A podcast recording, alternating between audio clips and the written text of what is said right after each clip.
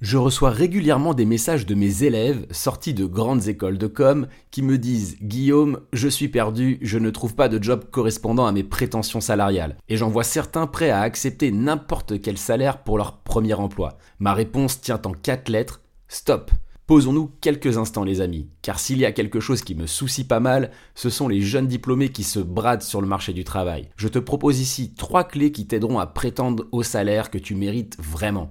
Mais avant de les découvrir, jingle. 3, 2, 1. Bienvenue sur l'influenceur avec un grand H, le podcast qui t'accompagne dans ta vie professionnelle.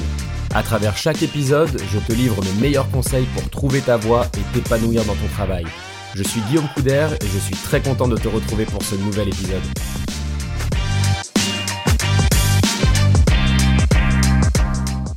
La première clé, c'est aie conscience de ta valeur.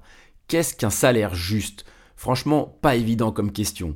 Quoique la réponse devient de plus en plus accessible avec des plateformes comme Glassdoor, Indeed ou Choose My Company sur lesquelles tu pourras trouver toutes les moyennes de salaire pour un poste spécifique. Pour moi, il n'y a rien de choquant à appuyer tes prétentions salariales en te basant sur ces moyennes. Le recruteur te présente sa grille, présente la tienne et vois ce que tu peux faire pour avancer ensemble. Ma deuxième clé, c'est négocie des contreparties. Si malgré ce petit jeu de négociation, tu n'as pas réussi à accéder au salaire demandé, pas de panique.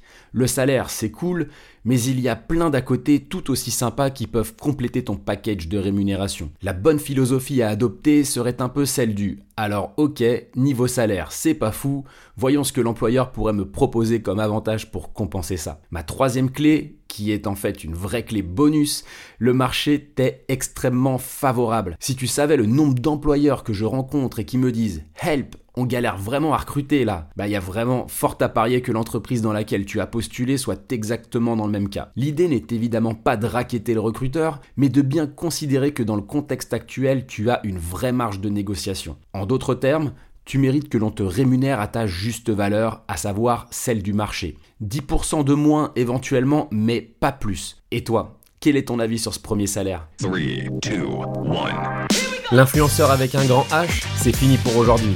Merci d'avoir écouté cet épisode, j'espère évidemment qu'il t'a plu.